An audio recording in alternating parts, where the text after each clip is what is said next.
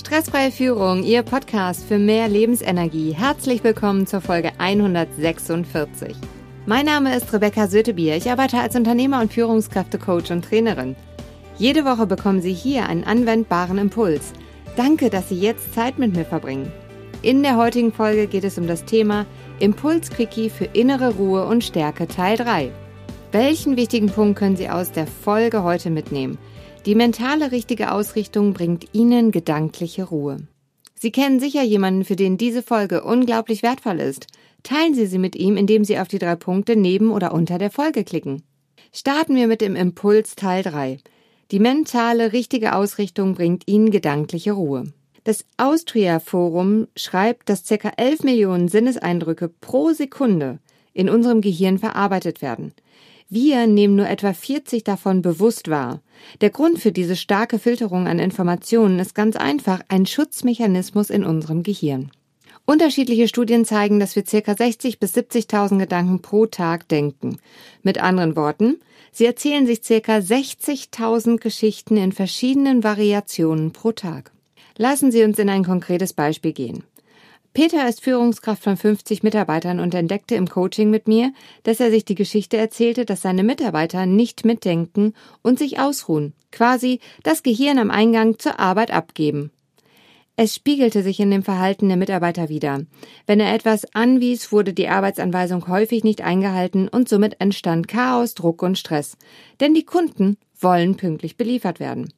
Vor allem verlor Peter jedes Mal, wenn er an seine Mitarbeiter dachte, seine Kraft, Lebensenergie und die Motivation. Denn wenn er in die Zukunft sah, was es noch alles zu tun ist und das, was in den letzten Tagen alles schiefgelaufen war, bekam er schlechte Laune und seine innere Ruhe und Stärke verabschiedeten sich. Im Coaching arbeiteten wir ganz aktiv an seiner neuen Ausrichtung. Und auch ganz klare neue Gedankenmuster wurden herausgearbeitet, denn Peter erkannte, dass auch er seinen Anteil dazu beiträgt, dass seine Mitarbeiter seine Arbeitsanweisungen nicht einhalten. Seine Ausrichtung geht jetzt dahin, dass er mit einer starken Mannschaft zusammenarbeitet und dass jeder mitdenkt und verantwortungsvoll handelt. Im nächsten Schritt heißt das für Peter natürlich auch, sich so zu verhalten, denn wenn jemand jetzt im Team seinen Job nicht macht oder er sich nicht an die Arbeitsanweisungen hält, ohne das zu kommunizieren, wird es offen angesprochen und es gibt natürlich Schritt für Schritt auch in Abstufungen Konsequenzen.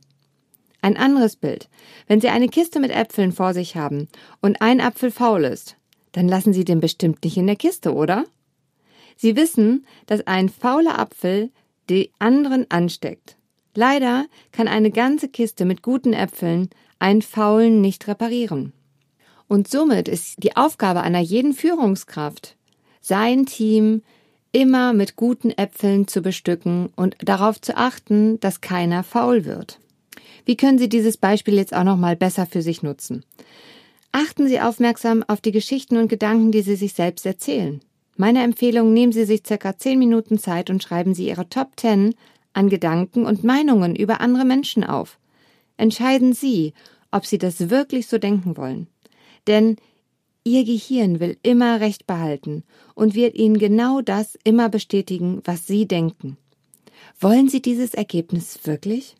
Wenn Sie ein anderes Ergebnis wollen, dann nehmen Sie Ihre Top Ten und formulieren Sie diese in die Richtung, in die Sie gehen wollen. Damit sorgen Sie dafür, dass Sie Ihre innere Ruhe und Stärke steigern. Wenn Sie es schneller mögen, arbeiten Sie mit einem Coach oder Profi an Ihrer Seite zusammen, der Sie sicher durch diesen Prozess begleitet. Lassen Sie mich diese Folge noch einmal zusammenfassen. Seine Gedanken in die Richtung auszurichten, wo Sie hinwollen, bringt Ihnen die Kraft und innere Ruhe und Stärke, denen dann auch selbst zu folgen. Wir verhalten uns anders, wenn wir ausgerichtet sind. Dafür brauchen Sie Ihre Ziele und das, was Sie über sich und andere Mitmenschen und Situationen denken. Erfolgreiche Menschen meistern das und passen auch immer wieder an, denn sie wissen, dass sie immer wieder etwas Neues dazulernen und über sich selbst hinaus wachsen mit jedem neuen Problem und Herausforderungen, die auf sie zukommen. Wenn Sie gerne im Coaching mit mir arbeiten möchten, ich bin nur eine Nachricht weit entfernt. Schreiben Sie mir gerne eine E-Mail oder kontaktieren Sie mich über Ihren Lieblingskanal wie LinkedIn oder Xing. Lassen Sie uns einfach miteinander sprechen. Wissen mit anderen Menschen zu teilen schafft Verbindung. Mit wem teilen Sie Ihre Erkenntnisse aus dieser Folge heute? In der nächsten Folge geht es um den letzten Impulsquickie Teil 4 für innere Ruhe und Gelassenheit. Bleiben Sie am Ball, Ihre Rebecca Sötebier.